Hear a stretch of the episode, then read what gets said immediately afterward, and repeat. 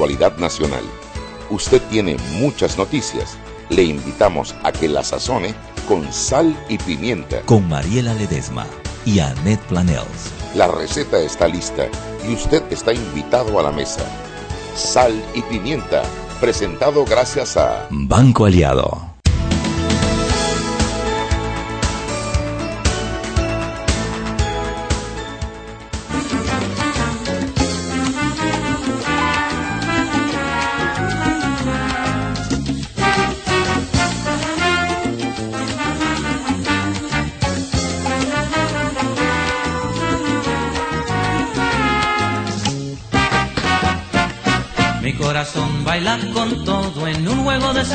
Baile. Apretaditos cuerpo a cuerpo en un bamboleo suelto. No déjamelo, chof, chof. Rostros pegaditos, muslo a muslo, oreja y Un beso caprichoso moja la boca y vuelo tu nunca mi bien. La pulsación del tumbao criollo pone más fuego en Dime el que no salón. hubo Santaromita. Hubo Santoromita. Dime que esto no es música. corazón. Santiguate, papá. Gata, el baile se acaba ahora y de pasión voy a estallar. Gata, yo sé que llegaste ahora. Conmigo te Déjame el corro, ahí viene. ya ves como lluevo de mojado, mi bocado de pecado. No sientes que la flecha de Cupido Pero ya me Ya, pues vamos a dejar esa vaina. Es que de aquí se fueron Hugo Santoromita y la Buen Día retándome con salsa. Entonces ahí me sale Hugo con disque Noche Caliente. Un, digo, no, esa vaina es de Willy Colón. No, eso es un disco, eso es un, un, un, un LP, se llamaba Long Play. No, pero es que sí hay un, un Noche Un Caliente. long Y esta play. canción se llama Noche Criolla. Ah, yo decía, si no era Mariela cambiando los nombres. ya ven cómo uno entrega los papeles en público.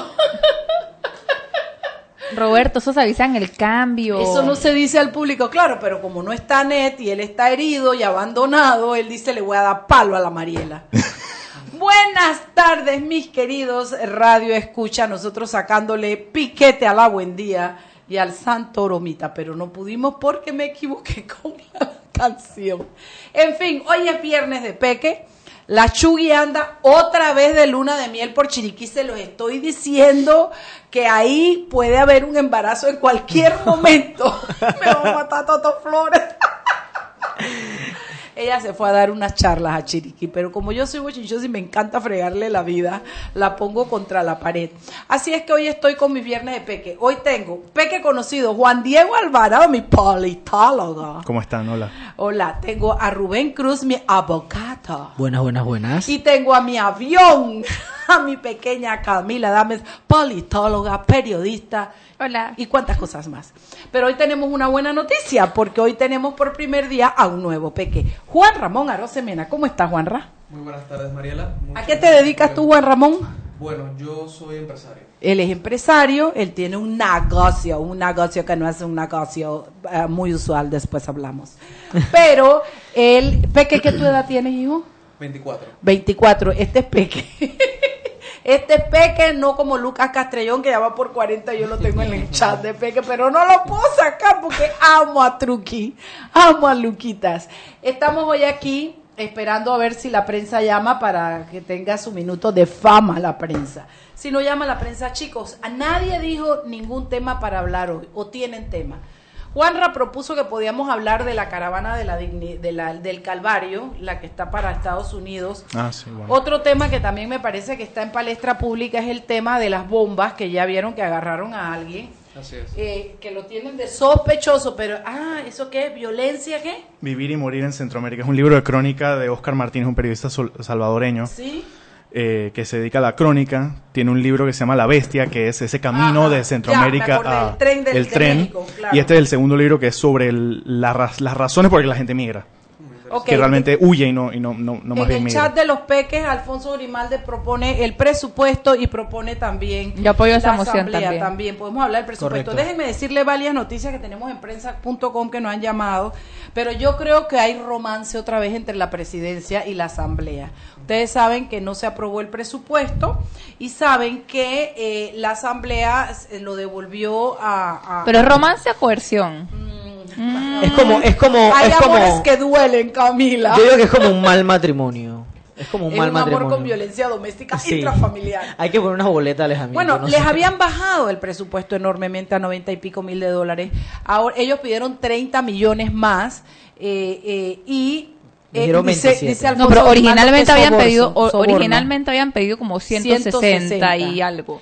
Le aprobaron 90 y pico de millones. Ah, creo que eran 168, le aprobaron 96, ellos dijeron, eh, pásanos 30 más aunque sea. y les pasaron Y les dieron 27. 27. O sea, ahí hay cuestión. Ahí hay cuestión que no sabemos cómo se llama ni qué es, pero sospecho que lo veremos en las eh, elecciones de los magistrados.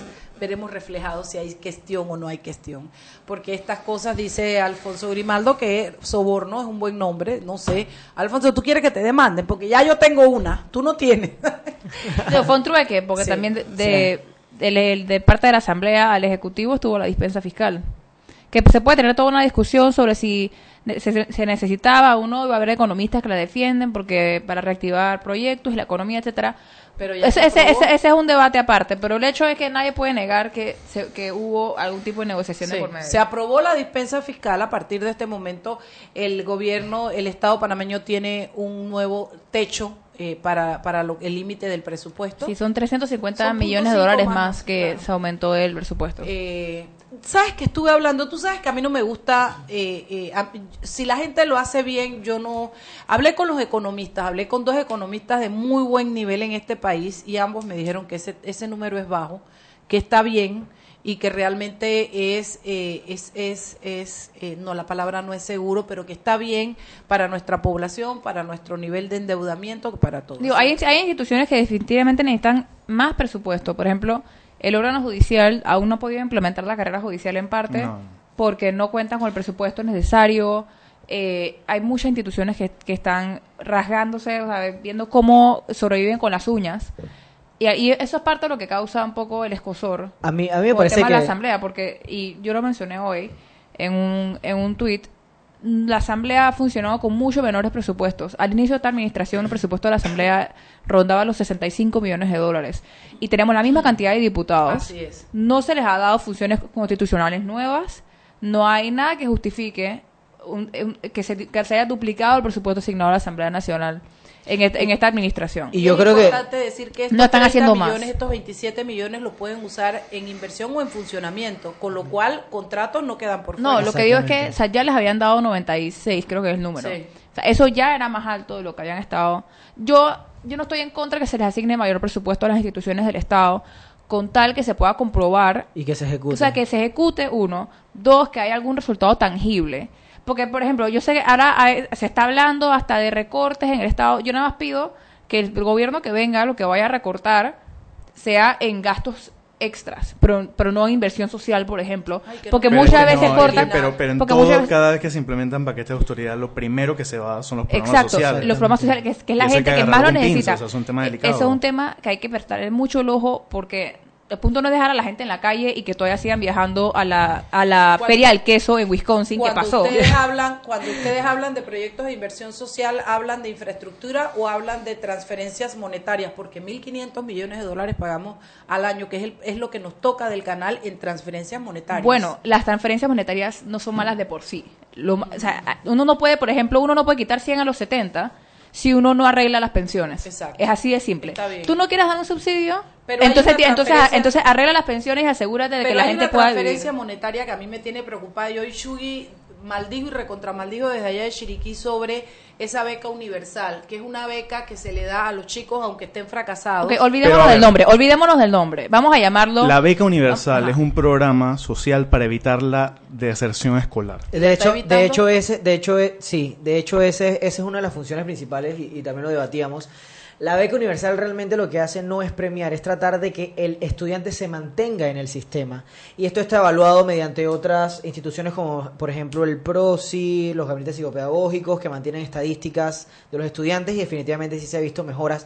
Y es un plan, no solamente, es un plan como un poco dividido. O sea, está la beca universal, que en principio es eso, y están los proyectos que tratan de atacar a los estudiantes que están en, en, cualquier tipo de deserción escolar, como por, porque hay factores, por ejemplo, no solo económicos, sino psicológicos y sociales, Sí. que tratan de atacarlo. Entonces yo sí pienso que esa parte sí es, es muy cierto. Esa, realmente la función principal de la beca no es tanto como que premiarlo, sino mantener al estudiante. Es más, para- no todas las becas ajá. son al mérito. O sea, la Es más, beca para- es una ajá. beca y puede ser al mérito o puede no serlo. Para esta discusión vamos a llamarlo el plan antideserción. Temporalmente vamos a quitarle el nombre de beca De universal beca. y vamos a llamarlo el plan antideserción. Incentivo puede ser. El incentivo anti Pregunta por qué le el incentivo el no, aquí en esta mesa para poder tener esta discusión vamos a cambiarle el nombre a Incentivo. incentivo, antideserción para que la gente se quite el chip de la cabeza de que es una beca, que no debería ser beca. Así es. Vamos a llamarlo Lo incentivo. nombraron mal ellos. Lo nombraron mal, pero eso no hace que el programa necesariamente esté mal.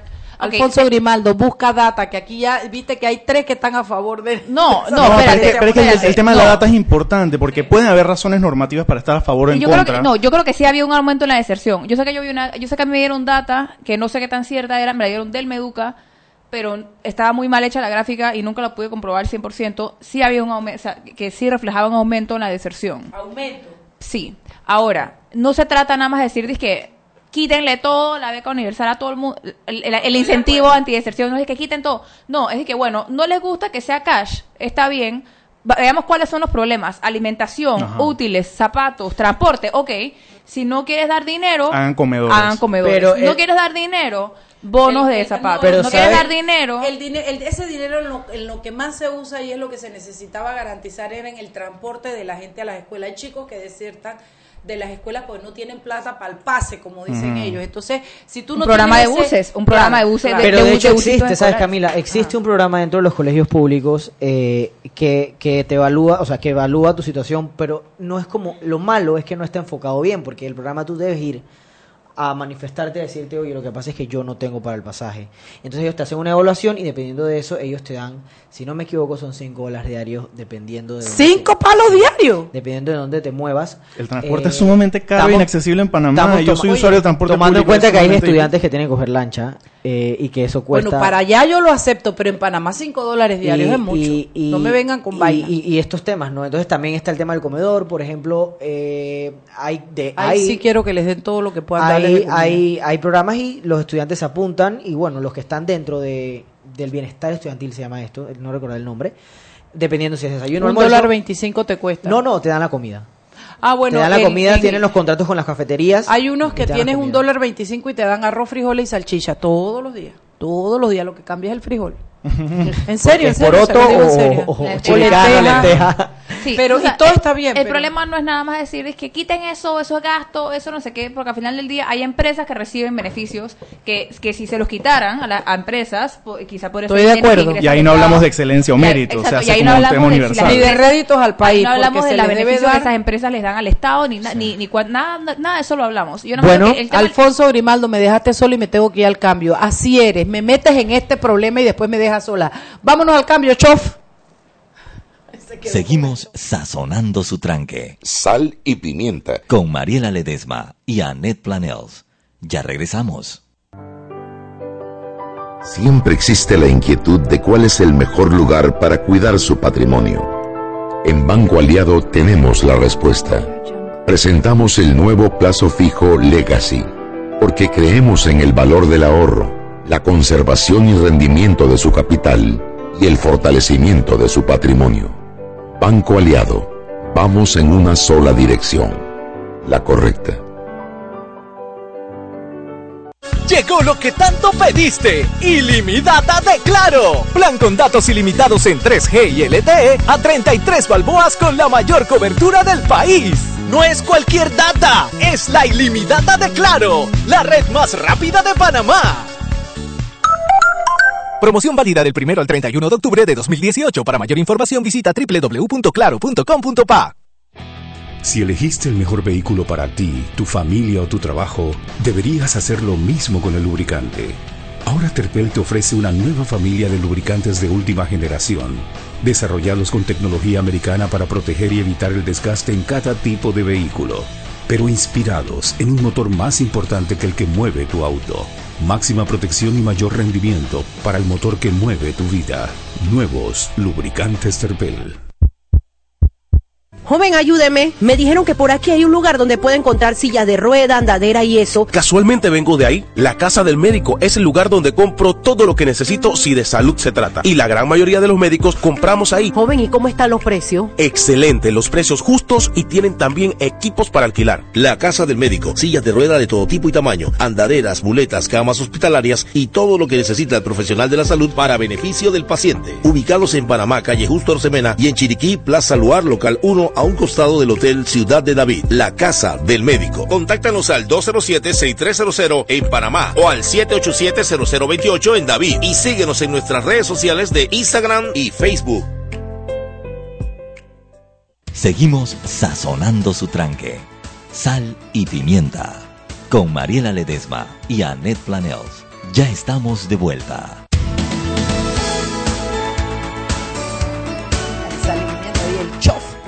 Díaz está marcando rápidamente estas pautas. Bueno, lo primero que quiero decir es que a mí me encanta cuando los peques me aplastan con su conocimiento y su data, así que yo dije que me voy para mi casa y les dejo el programa a ellos.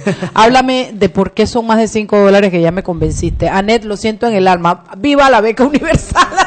Bueno, no, lo que el tema, lo que hablamos del, del, de la- del- si hay un estipendio para el transporte que son 5 dólares. Que yo dije que, wow, cinco No, palos. porque ni en el taxi uno pensaría que, bueno, 250 para allá, 250 para acá, pero no es así, porque aún si usan el bus y viven lejos, muchos de esos pasajes cuestan más del, del, del precio usual, que es 25 centavos, 35 centavos en el metro, 25 centavos en el metrobús, pero cuando tienen que pasar por corredor o son, o son rutas más largas, eso puede ser hasta 1.25.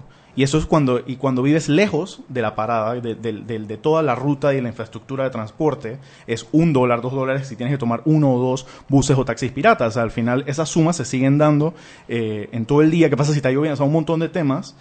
eh, que, que- que- por no haber regulación, por ejemplo, con el tema de los taxis, ellos pueden decir que no, ya no te cobro un dólar, te cobro 2.50. Ese- sí. Entonces, ese, ese tipo de cosas hay que tomarlas en cuenta a la, a- a- a la hora de, de valorar la necesidad de que si son 5 dólares o no.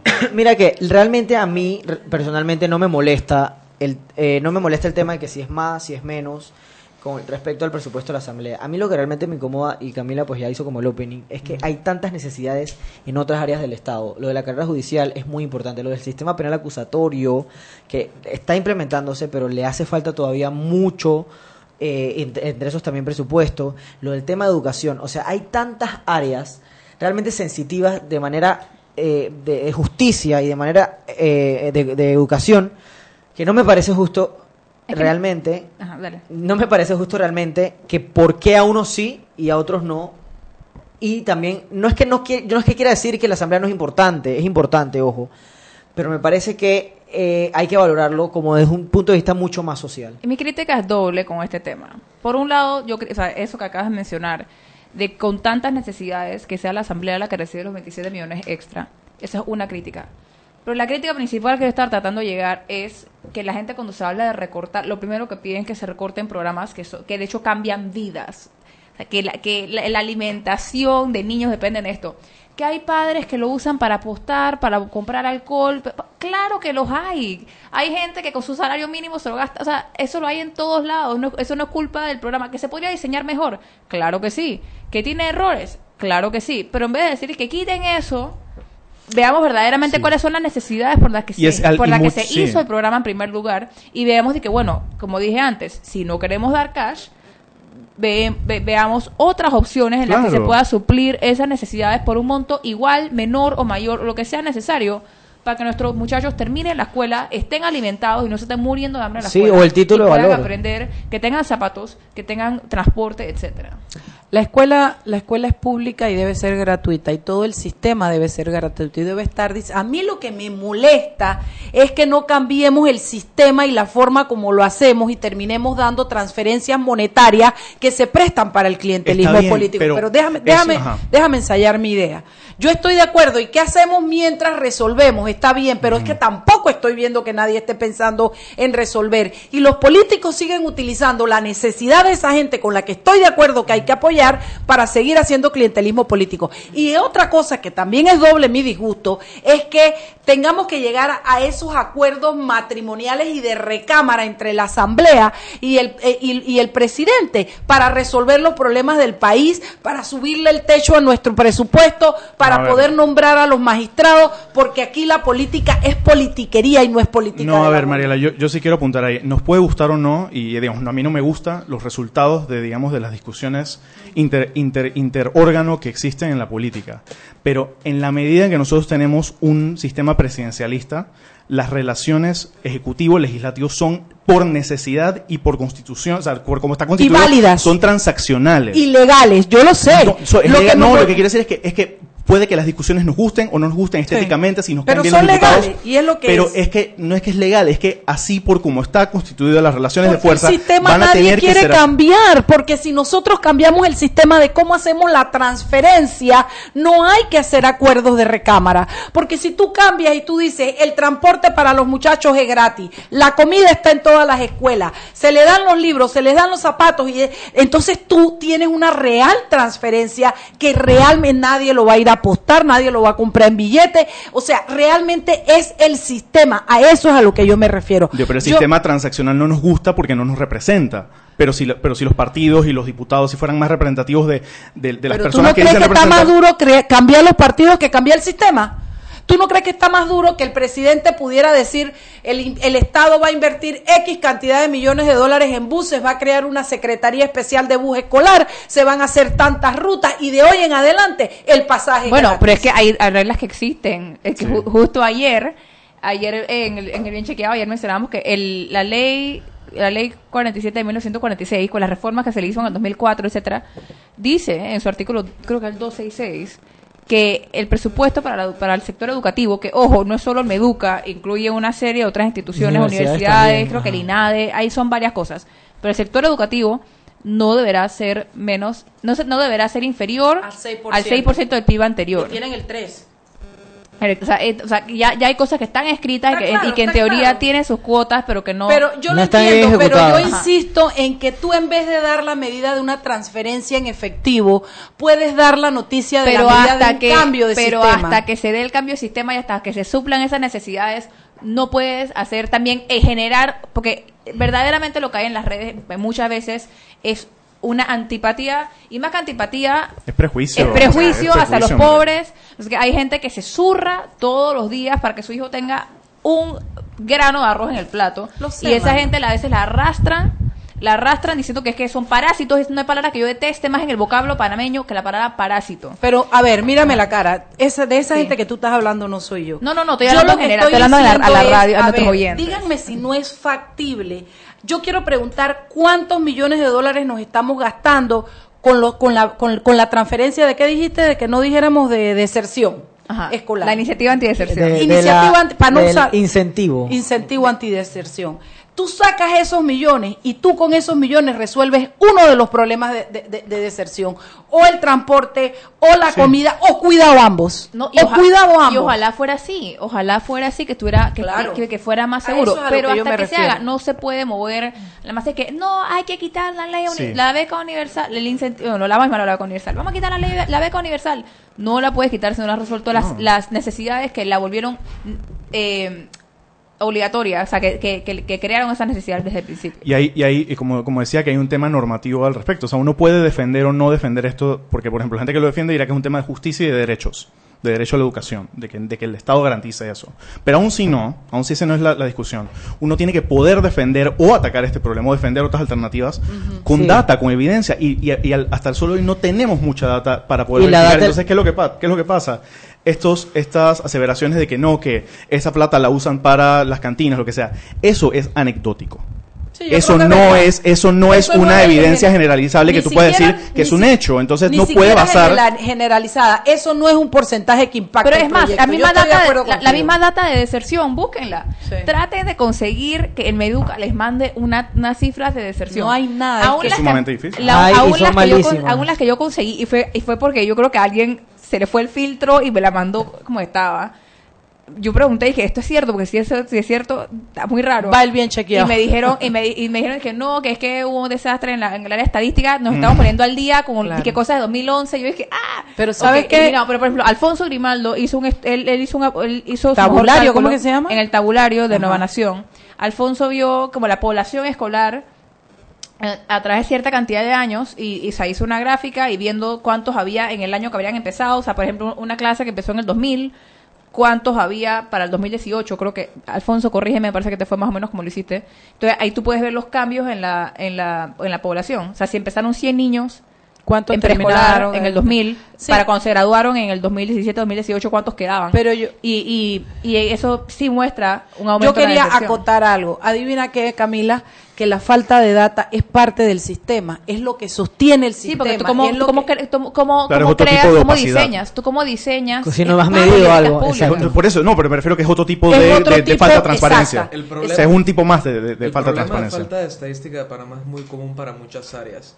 Eh, lastimosamente muchas compañías cuando tienen que tratar con estadísticas de Panamá y no hay, pues ni modo, lo que hacen es tratar de ver comparativos con, con países similares para ver qué estadísticas están usando allá, cuáles son los métodos más eficientes para atacar el problema, porque para esperar estadística de calidad, así como decía eh, Camila, pues nos vamos a esperar, nos vamos a quedar esperando bastante rato. No, de, de- no, y de hecho tú cuando comparas la data que existe en el Ministerio de Educación es terrible, o sea, Sí, no, sí, sí, no sí, o sea, es al, sim- al simple ojo es una para cosa, es o sea, es de que esto qué es, o sea, esto no no Es llena. más, ojalá, lástima que Alfonso Grimaldo no está aquí, pero él, hubiéramos matado al flaco ya. eh, No, no, no. Él me está haciendo defiende. barra en el chat. Él, él, recuerdo cuando me estaba contando cuando él fue a hacer el tabulario a buscar toda información de educación y cómo la tienen en papel. O sea, él tuvo que ir a- le daban Sí. cajas. Yo no sé si Alfonso esperaba que le diera Sí, un sí, sí, USB. sí, sí. No, aquí Un hacen, USB. un Excel, Oye, con muy lo transfer. imprimen, lo, lo escanean y, Y te no- lo dan en PDF. Ajá, y no, pero, no, pero, ser. pero no te guardan el Excel. Sí. Tú sabes que yo tengo hoy de invitado en mi programa de Eco 360 al ministro Mayo y hasta, hasta que el ministro entró, él me dice cómo llevaban la, la data de las vacunaciones y le llaman paloteo. ¿Cómo le llaman? Yo, yo le digo al aire, ministro, eh, ¿qué es eso? Dice, niña, ese que te ponen uno, dos, tres, cuatro palitos y el del medio. hasta hace tres, cuatro años, ahora con las medicinas, dice que el inventario de medicina se lleva y que, ¿cuántas Tilenol hay? Una, dos, tres, cuatro, cinco. Una, dos, tres, cuatro, cinco. ¿Ustedes se imaginan eso? Arcaico. Arcaico. Vámonos al cambio, hora de salir. Vamos. Seguimos sazonando su tranque. Sal y pimienta. Con Mariela Ledesma y Annette Planels. Ya regresamos. Y aquí vamos en el metro. Esta señora se acerca al botón de abrir la puerta, lo va a apretar y ahí mismo le cae el central. Claro, que tenga paciencia, hay que esperar a que se encienda la luz verde. Seguimos acá en la estación del metro. Aquí viene este, se está acercando al botón rojo de frenado de urgencia. ¿Qué hace? ¿Lo va a apretar? Muy mal, muy mal. Y muy bien la intervención del árbitro. A este le sacan la roja. Y mira a este, se va a bajar a los rieles. ¡Qué locura! ¡Qué locura! No, no, no. Roja clarita. ¿Cómo se va a bajar a los rieles? Fuera de juego, señor. Sigue las reglas de comportamiento del metro. Son para tu seguridad y para que el metro siga avanzando como te lo mereces. Metro de Panamá. Lo bueno avanza. Descargue la nueva app de Omega Stereo en sus celulares. Atención oyentes Omega Stereo, consigue la nueva app de Omega Stereo en Play Store y en App Store. Ahí podrás escuchar la programación de Omega Stereo en vivo 24 horas. La nueva app de Omega Stereo, consíguela en Play Store y en App Store. Llegó lo que tanto pediste. Ilimitada de Claro. Plan con datos ilimitados en 3G y LTE a 33 balboas con la mayor cobertura del país. No es cualquier data, es la ilimitada de Claro, la red más rápida de Panamá. Promoción válida del 1 al 31 de octubre de 2018. Para mayor información visita www.claro.com.pa. Siempre existe la inquietud de cuál es el mejor lugar para cuidar su patrimonio. En Banco Aliado tenemos la respuesta. Presentamos el nuevo plazo fijo Legacy, porque creemos en el valor del ahorro, la conservación y rendimiento de su capital y el fortalecimiento de su patrimonio. Banco Aliado, vamos en una sola dirección, la correcta. Seguimos sazonando su tranque. Sal y pimienta. Con Mariela Ledesma y Annette Planels. Ya estamos de vuelta. Y estamos de vuelta en Sal y Pimienta, hoy viernes de Peques, hablando de todo un poco. Eh, yo sé que íbamos a cambiar de tema, quería hacer un, comentario final, si me lo permiten, para cerrar un poco ese tema, de, la, de los incentivos antideserción, mejor conocidos como beca universal. Y es, eh, yo sé que la palabra subsidios en este país carga un gran estigma y la gente la detesta y dicen que todo debe ser eliminado, etcétera. Nada más, yo sí exhorto a la gente que, además de borrar la palabra parásitos de su vocablo, eviten irse con soluciones rápidas, decir que quiten eso, que nada más lo usan para comprar alcohol y piensen verdaderamente en por qué se hicieron estas medidas en primer lugar y si verdaderamente al, al quitarlas se está dejando algo en pie para cubrir las necesidades que hicieron eh, que algún gobernante se sentara a, dise- a diseñar o por lo menos inventarse esa medida, porque muchos tienen errores de diseño. Así que sí, por favor, piensen antes de clamar por eliminación, porque al final del día, si que recortar el gasto público, yo creo que sufrimos menos como sociedad teniendo niños bien alimentados con la be- con, con los incentivos antideserción, alias beca universal, a teniendo a diputados eh, viajando a Marruecos, Lituania O a la y feria del queso. O sea, hay muchas otras cosas que se pueden eliminar del presupuesto de la nación antes de querer quitar de una posible comida a un niño. Sí, creo que, bueno, también añadiendo un poco a tu conclusión, para ir a otro tema muy interesante que tenemos por acá, es que hay que ponerse a ver también el impacto que puede tener esto en la sociedad. O sea, quitar esto sería, imagínense que mañana quiten el subsidio, por ejemplo, del tanque de gas. O sea, sería un caos, realmente. Y hay que analizarlo como con cabeza fría. Sí, hay, hay gente que hace trampa, hay gente que los compra para su restaurante, sí, y que les caiga el peso de la ley, que paguen multa y que esa multa ingrese a, los, Pero a la pero- Estado. Pero hay mucha gente que sí lo necesita. Sí, hay y mucha más gente que sí de verdad lo utiliza. Y bueno, tenemos otro tema por acá Sí. interesante, Camila, ¿cuál que es? Juan Diego tiene hasta literatura con que introducir el tema. Ah, bueno, ok, sí, el tema que estamos hablando es el, la, la caravana por, por, la, por el hambre. La, ca- Caravana del de hambre. migrantes. Del Calvario Ca- sí, el. Calvario. Ok, la caravana de migrantes que va desde, desde el, el Triángulo Norte Centroamericano de Honduras hasta la frontera eh, entre México y Estados Unidos, esperando poder pasar a Estados Unidos. Yo tengo un libro aquí de un periodista y cronista eh, salvadoreño llamado Oscar, Ma- Oscar Martínez, que ha publicado varias crónicas y están reunidas en, en dos libros, uno La Bestia y el otro llamado, que es eh, sobre, sobre uno de los trenes que se usan para, en, en este trayecto tan, tan, tan difícil y, e inhumano y sanguinario. Y el otro, el que es más reciente, que ganó el premio María Morse Cabot de, de Crónica en el 2016, que es una historia de violencia, vivir y morir en Centroamérica, que explica la- los contextos, de- especialmente del Triángulo Norte, en, tres de los países más peligrosos del mundo, cuyas ciudades son de las, están entre las 10 ciudades eh, más, eh, Peligrosas. más peligrosas del mundo, eh, que tuvieron guerras civiles, tuvieron conflictos in- internos, tuvieron unos acuerdos de paz incompletos en los noventas, y ahora por temas de narcotráfico y, y pandillerismo y corrupción eh, gubernamental y violencia de Estado también y de la policía, tienen per cápita eh, más homicidios por, eh, por año y por, y por mes y en cualquier otro tipo de cifra que cuando estaban en guerra, estando en paz. Así que yo creo que es, es un tema a tomar en cuenta a la hora Y de... esas fueron de- guerras sangrientas. Recordemos en Guate, creo que en Guatemala el, genocidio. que hubo contra indígenas. Sí, que se condenó, que se condenó a, a Ríos Montt y eh, fue condenado a muerte. Póstuma, no, sí.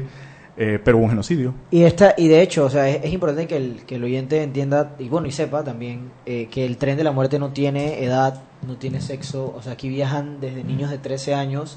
Vi un documental muy interesante de un niño de 13 años donde trataron de buscar a su madre porque él había viajado con un tío en el tren y bueno, lo que encontraron fue sus osamentas. Entonces, eh, trata- en- intentando sacar la- las pruebas de ADN y todo lo demás.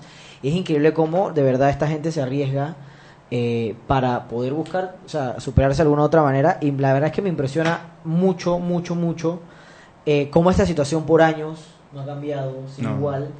Y bueno, ahora, eh, de alguna otra manera, por un tema que, que pareciera que tiene un trasfondo político, se ha extendido un poco más con esto de las caravanas, que empezó el 13 de octubre, si no me equivoco. Ellos iniciaron con mil personas. Un poco menos, un poco menos. Un poco menos, Sí. ajá, y actualmente eh, iban por 7000. Sí. Sin embargo, se redujo a 3000, pero ni siquiera la cifra que ellos esperaban que iban a tener. Y eh, entiendo que ciertos voceros de, de izquierda del gobierno mexicano han, han lanzado comunicados diciendo que va a ser mucho mayor eh, eh, este tema de las caravanas, eh, que es un tema ya internacional, en donde hay presión no solamente como de los países centroamericanos, sino también de los Estados Unidos, con ciertos tweets de, de Trump, eh, que también hace eh, la situación un poco más tensa internacionalmente. Claro, yo creo que el tema, el tema con Estados Unidos es, es entenderlo en esta coyuntura, pero también entenderlo a lo largo de la historia, ¿no? O sea, el- toda la intervención que hubo por parte de Estados Unidos auspiciando las guerras en centro, en el- especialmente en el Triángulo Norte, eh, durante los 70s y 80s, que dejaron los cimientos para todos estos problemas, y en el caso particular de Honduras, el golpe de Estado que hubo en 2009.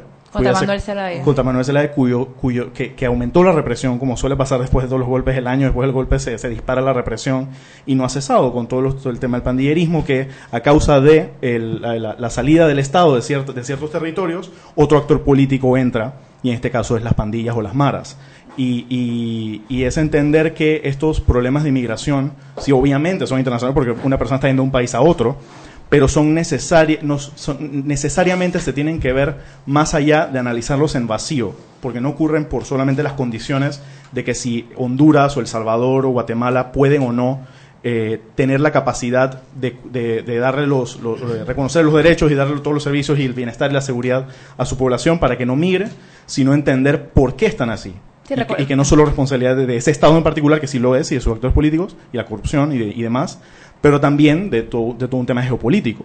No, y, y- y- e histórico también. Sí, sí, O sea, sí. Esta es la generación, son muchos hijos de la guerra, eh, que ahora son adultos y no encuentran oportunidades, y además de no encontrarse con oportunidades económicas, laborales, sociales, etcétera, se ven enfrentados a una violencia rampante.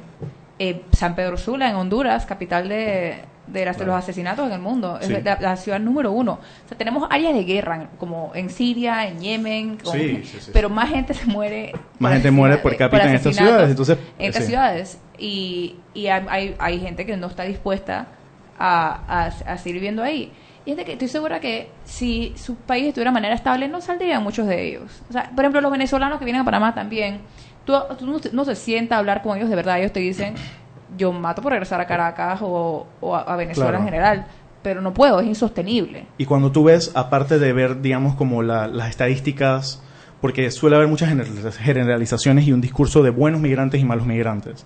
O realmente la mayoría son buenas personas y solamente quieren vivir y trabajar y estar seguras. Pero cuando tú ves estas crónicas, por ejemplo, las que- de, las- de los autores, del autor que hablé, cuando tú ves las narraciones de por qué están huyendo, son temas casi indiscutibles. Es, eh, me- la policía me viola, o mataron a mi hijo, o, o- o la, o la pandilla tiene tomada mi calle, y o sea, son cosas que la migración ya ni siquiera se vuelve tal, sino es un- una huida. Están huyendo de la muerte. Entonces eso ya trasciende un mi- una migración sencilla de yo querer ir a otro país porque, bueno, capaz puedo conseguir un trabajo allá, a tengo que salir de mi país porque me voy a morir. Sí, no, esto, esto no es gente que está ganando 1.500 dólares al mes y dice, yo quiero mínimo 2.000, así que me voy para Estados Unidos a caminar por, por dos semanas a ver Esta si gente llego". que da No, milagro esta- come. Ajá, entonces, eh, otro punto importante, eh, otro mito importante que hay que, que, hay que eliminar es eh, que la gente jura que es que cruzan la frontera y se van a Walmart y les, va- y les dan una casa y les dan un salario y todo lo demás. Esta, esta gente que llega, y bueno, ya vimos lo que ocurrió con los centros de detención, que separaban a los padres y los hijos y que todavía hay, creo que son cientos de niños todavía que no, o sea, no se sabe dónde están los papás o los niños no aparecen o no hay manera de reunificarlos. O sea, eso es un drama que está ocurriendo ya Es una actualmente. indignación. ¿Ah? Es un tema indignante. Ajá. este entonces, entonces, además de eso, o sea, además de eso, eh, cuando la gente llega, hay todo un proceso. Ellos vienen a pedir asilo, vienen como refugiados a pedir Sí. asilo. Y hay todo un proceso que ellos tienen que pasar y que pueden ser rechazados. O sea, esto, esto no es que... ¿Cuántas me dices que hay gente que hay en la caravana? ¿3.000? Actualmente 3.000. Ajá, ok. Digamos que llegan 3.000 y que 3.000 logran pasar la frontera. ¡Pum! Se la saltan. No es que automáticamente pueden rondar por las calles, etcétera. Tienen que ir a los centros, tienen que aplicar. Eh, hay lugares especiales donde los llevan. Hay todo un proceso legal. El proceso legal puede decir que, ok, tú tienes razones válidas para quedarte, continúa tu proceso, o puede ser, nope, eh, todo este trayecto que hiciste por gusto, regrésate a tu casa. Claro, pero, O sea, pero no- digamos, aparte, aparte de toda la, la- la legislación interna que puede tener un país en, en- en derecho de, internacional de los derechos humanos, hay un principio que se llama la, el non-refoulement, que, que entiendo que es como la no devolución, que trasciende, es un principio que me, me corregirán, no sé si no sé si ya se ha de- determinado que es, un- es un dere- una norma no perentoria, es decir, un- un dere- una, una norma que no puede ser eh, no se puede renunciar a cumplir esa norma por eh, eh, temas, temas nacionales, Por temas internos. por temas internos, eh, de que si en efecto esas personas cuando regresen a su país, al, al negárseles el asilo o el- o el o el estatus de refugio o de solicitante de refugio, eh, van a morir. O sea, cuando regresen a estos lugares donde estadísticamente van a morir. Y les tengo una pregunta. Ok, ustedes comentaron en antes que la mayoría de esta gente que está migrando no es, o sea, bueno, eso es obvio, solo lo, menciono, no es gente eh, pudiente, no es gente que se va porque, porque quiere, es por necesidad. Pero a la vez, la gente que lo está haciendo con el proceso adecuado, el proceso para aplicar este, para la ciudadanía, primero para la residencia en Estados Unidos y la ciudadanía, ellos tampoco son personas que cuando pues les llega pues el go y se van para allá para Estados Unidos no, no, no, se van en avión privado ni o sea, son gente también muy humilde son No, sí, y so- pero ¿Qué- son, do- qué son- son dos cosas separadas. O sea, hay, hay un proceso que con uno la hace- gente que sí está haciendo la fila porque ellos lo están haciendo ellos están también desesperados por irse qué pasa con esa gente No, también? definitivamente. Y en ese caso también hay que evaluar los procesos. Por ejemplo, si, uno, si uno no quiere, más, vamos a traerlo a Panamá, para simplificar, porque yo no conozco la ley migratoria estadounidense. Ok. Digamos que uno quiere, eh, que uno quiere dejar, que ya paren de entrar eh, inmigrantes ilegalmente a Panamá. Porque al final del día, todo, o sea, todo país tiene algún tipo de inmigración. Sí. Y lo importante es controlar la ilegal. O tratar de, de, de- de- generar procesos que disminuyan la ilegal. Entonces uno que tiene que haber, que tiene que hacer, tiene que tener procesos que sean, que sea posible completarlos en menos de cinco años. O, o- o sea, que, que, Sí, sí. que sean procesos fáciles de seguir, eh, rigurosos en, el, en, en vetar, porque tampoco es, eso es que, es que es un mito el tema de las puertas abiertas. Ningún país tiene sus puertas abiertas al 100%, excepto la Unión Europea y es nada más entre ellos y aún así hay complicaciones. Sí. Eh, no es que entra todo el que quiere llegar, Eh, pero hay que, hay que encargarse de que los procesos sean humanitarios, lo suficientemente rigurosos, pero al mismo tiempo eh, lo suficientemente factibles. Para que, po- porque esto, esto- esto lo aprendí en una clase que tomé en la universidad que, eh, que era una clase de comunicación y, era, y se llamaba eh, persuasión, etcétera Y es sobre, sobre comunicación, tanto política como personal. Y es, si tú quieres que alguien haga algo, tú tienes que hacerlo lo más fácil posible. ¿Tú quieres que la gente pague sus impuestos? Que, que haya una alta, un alto pago de impuestos, tú tienes que hacerlo fácil, que la gente no necesite tres abogados, que no tenga que ir a la DGI por cinco días, Exactamente. o sea, que lo, puedan, factor que, que lo puedan pagar en banca línea, porque el hecho, nada más con ponerlo en banca línea, por ejemplo, puede que un pocotón de gente que habría pagado impuestos simplemente no quería hacer todo el trámite, lo pague. Entonces, ¿tú quieres que la gente haga el el procedimiento migratorio? Hazlo factible, hazlo posible. Sí, y si la gente no hace el proceso es por una razón, es porque a veces necesitas un, un- un- Un abogado. un- abogado, necesitas un sponsor, necesitas Internet. eh, internet, necesitas estabilidad, necesitas quizá un trabajo, necesitas o sea, un montón de temas. Quizá un pasaporte. Aparte de, ese es todo el tema legal y jurídico y, y procedimental, aparte de eh, el racismo, aparte de las políticas, las políticas públicas que pueden ser o no, digamos, porque hablamos de que sí, que Trump es un eh, nacionalista, que está en contra, que quiere, que quiere poner el muro y todo eso. Bueno, sea- seamos, seamos serios, este- esta es política pública casi que est- est- est- estabilizada en Estados Unidos. O sea, en el gobierno Obama se deportaron 3 millones de personas. O sea, esto es algo que trasciende gobiernos y, y hasta ideologías en Estados Unidos. Entonces, hay razones por qué las personas recurren a no hacerlo por la vía, yo no voy a esperar vía cinco años. Dice, yo no voy a esperar cinco años para que me maten a mí y a toda mi familia. Dije, ¿qué? Eso lo- me voy. Y ya veo, veo dónde quedo. Ah, bueno, Mariela está haciendo señales de que es hora de irnos a un cambio. Ya pronto regresamos a Sal y Pimienta, un programa para la gente con criterio. Seguimos sazonando su tranque. Sal y pimienta. Con Mariela Ledesma y Annette Planels. Ya regresamos. Siempre existe la inquietud de cuál es el mejor lugar para cuidar su patrimonio. En Banco Aliado tenemos la respuesta. Presentamos el nuevo plazo fijo Legacy, porque creemos en el valor del ahorro, la conservación y rendimiento de su capital y el fortalecimiento de su patrimonio. Banco Aliado, vamos en una sola dirección, la correcta. Joven, ayúdeme. Me dijeron que por aquí hay un lugar donde puede encontrar sillas de rueda, andadera y eso. Casualmente vengo de ahí. La casa del médico es el lugar donde compro todo lo que necesito si de salud se trata. Y la gran mayoría de los médicos compramos ahí. Joven, ¿y cómo están los precios? Excelente, los precios justos y tienen también equipos para alquilar. La Casa del Médico, sillas de rueda de todo tipo y tamaño, andaderas, muletas, camas hospitalarias y todo lo que necesita el profesional de la salud para beneficio del paciente. Ubicados en Panamá, calle Justo Orsemena y en Chiriquí, Plaza Luar, local 1, a un costado del Hotel Ciudad de David, la casa del médico. Contáctanos al 207-6300 en Panamá o al 787-0028 en David y síguenos en nuestras redes sociales de Instagram y Facebook. Llegó lo que tanto pediste. Ilimitada de Claro. Plan con datos ilimitados en 3G y LTE a 33 balboas con la mayor cobertura del país. No es cualquier data, es la ilimitada de Claro, la red más rápida de Panamá. Promoción válida del 1 al 31 de octubre de 2018. Para mayor información visita www.claro.com.pa. Si elegiste el mejor vehículo para ti, tu familia o tu trabajo, deberías hacer lo mismo con el lubricante.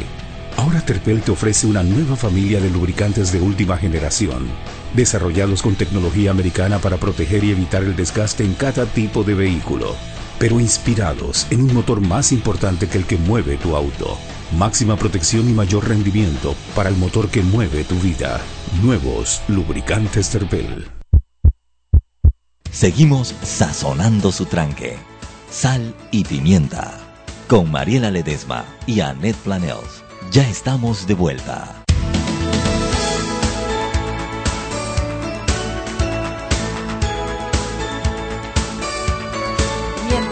Un programa para gente con criterio. Les tiro esta bola a los peques para que hagan sus conclusiones y cierren el programa. Yo le decía que en mi época, a la edad de ellos jóvenes, eh, los grandes problemas del mundo era la hambruna. La hambruna de Etiopía, la hambruna de África era, era algo que le compungía el corazón a todos los humanos y el, el, el- el planeta entero comenzó a trabajar y a organizarse. Hoy lo conocemos como los objetivos del milenio, pero en aquella época fue una lucha muy fuerte por erradicar el hambre. Entonces, hay resultados, no digo que está erradicada, esas son cosas que nunca van a desaparecer de la humanidad, pero ha disminuido notablemente. Los problemas de esta generación en el mundo, Camila me dice, sí, bélicos, eh, eh, drogas, En esta, en esta región, Pero- particularmente el narcotráfico. pero yo considero que a nivel global el gran problema que estamos teniendo son las migraciones, porque las desigualdades... Pero las migraciones, han- ¿por qué se causan? Por ahí voy, porque las desigualdades y las necesidades de la gente los buscan a salir de, sus de sus encierros geográficos para buscar mejores horizontes donde te dicen que la cosa está mejor. Y además de eso, esas migraciones no pueden ser legales, porque para migrar legalmente tú primero necesitas plata y lo que tú no tienes en tu país es oportunidades y menos plata. O pasaporte. Ahí va. es un problema que está teniendo Yo creo, que, yo creo que los dos, como bien dices, los dos problemas más grandes eh, para la humanidad a nivel global y que reta nuestra, nuestra capacidad internacional Y y, transnacional solidaridad. y solidaridad, gracias por esa palabra que en verdad es, es- muy, es muy apta para esto, de cómo reta eso, reta las configuraciones del Estado Nacional, las capacidades nacionales de nosotros lidiar con estos problemas que son internacionales, y reta los, los temas de políticas públicas democráticas, es decir, cómo hacemos esto democráticamente, esto va en conjunto con el tema, son las migraciones y el cambio climático.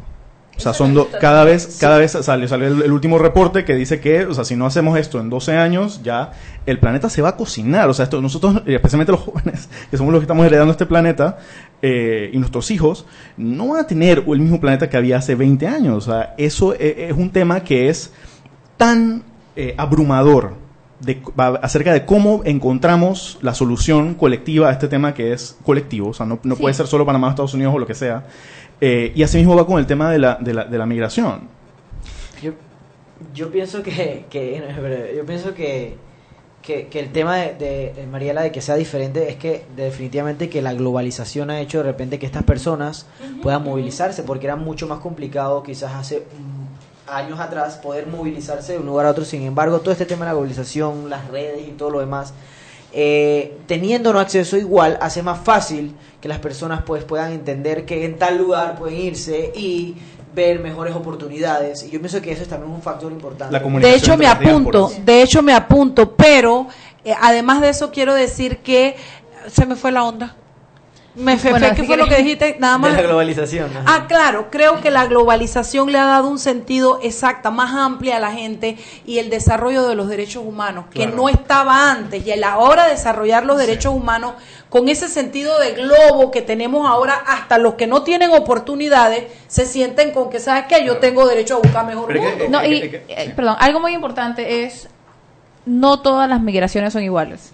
hay diferentes tipos de migrantes. Por ejemplo, un panameño que, bueno, es un genio y se quiere ir a vivir a Silicon Valley, en California, y tiene que aplicar para, para una visa especial, al- al- altamente técnica, para vivir ahí, no es el mismo migrante que está en esta caravana. Ambos son latinos y ambos están en Estados Unidos, son motivaciones diferentes.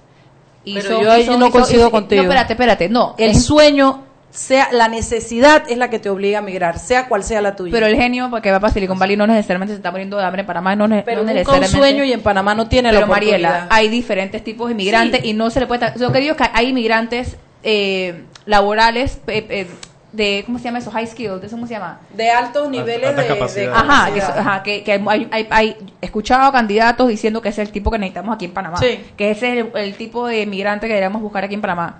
Ahora, uno tiene ese tipo de tal- está el inmigrante por Sí, temas, por temas económicos, el que busca oportunidades. El que se quiere casar El que busca se va, oportunidades. ajá, el que, que se quiere casar.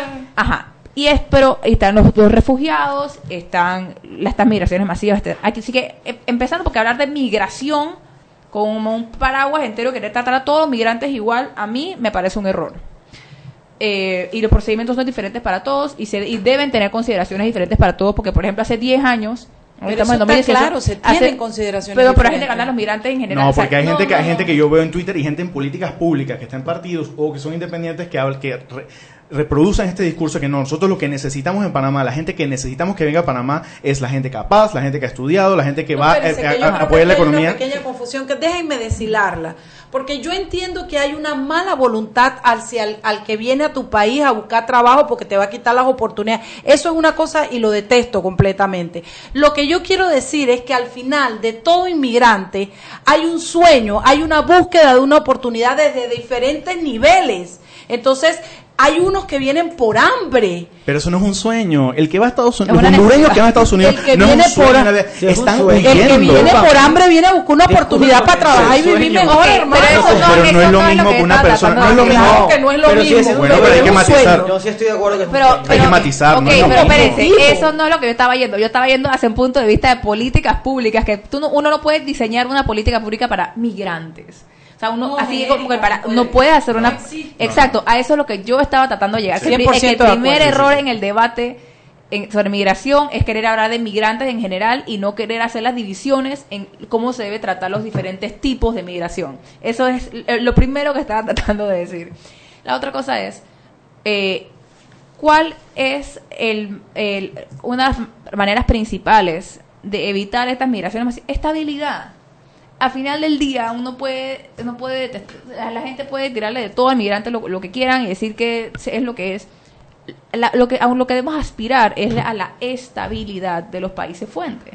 Porque al final, si uno estabiliza esos lugares y la gente tiene oportunidades, comida y seguridad en estos países, no se generan estas migraciones masivas. Así que el- a mí me parece que mucho del discurso se enfoca en el migrante caminando, etcétera, y no en qué está pasando para sacar a esa gente de esos países. Porque verdaderamente el hambre saca a la gente de los países. Claro, ham- claro, la saca a la necesidad te saca de los países, te saca del Entonces hay, confort. hay que enfocarnos en qué Vamos. está pasando en estos países y qué puede hacer Panamá y los otros los Bueno, quiero que sepas que tradicionalmente Panamá es un país que no emigra a otro lugar. Panamá realmente los panameños estamos bastante conformes aquí.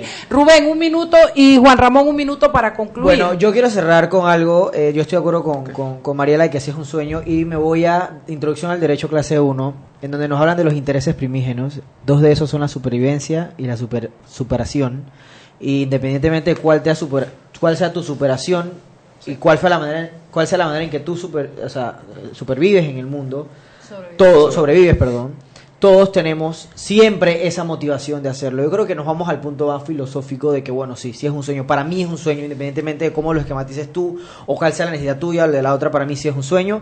Y bueno, nada, este, feliz de compartir con ustedes. Les mando un saludo a toda la gente que nos ha oído hoy. Todos mis fans, Juan Ramón. Sí, bueno, yo pienso que en el punto, pu- en el, pues, puntualmente en el tema de la caravana de inmigrantes, yo creo que aquí tiene que haber un, un punto medio, por lo menos entre Estados Unidos y los países en los que está migrando la gente. No puede decir Honduras, pues, se fue, eso no es mi problema. Estados Unidos no puede decir, aunque sea muy cómodo de parte de ellos, ellos no son mi problema porque parte de, de las consecuencias de hoy han sido por actos de ellos que, Claro. que han habido en el pasado.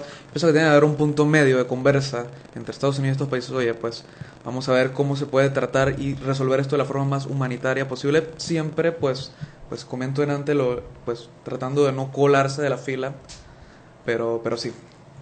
Eh, yo les voy a decir a grosso modo nada más que ustedes ni habían nacido, pero en este país cuando Reagan, Ronald Reagan en Sí. Estados Unidos era presidente, se formó un gran escándalo que le llamaron los contras, con Irán un tráfico, y ¿te acuerdas? Tráfico de armas, drogas, No me acuerdo, etcétera, pero- pasaba. pero yo, yo que, yo que tú te acuerdas. Y el tráfico de estas armas por Nicaragua, cómo se utilizó y se armó y cómo quedó tanta arma en Nicaragua para que se formara posteriormente la guerra.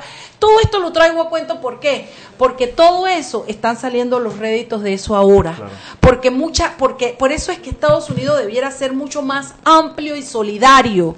¿Me expliqué? Porque también han contribuido a estas cosas. Donald Trump Sí. está pidiendo un veto de la misma razón que pidió la vez pasada para impedir la entrada de esta caravana del Calvario Estados Unidos y Amnistía Internacional acaba de declarar que está a punto de generar una crisis fronteriza innecesaria.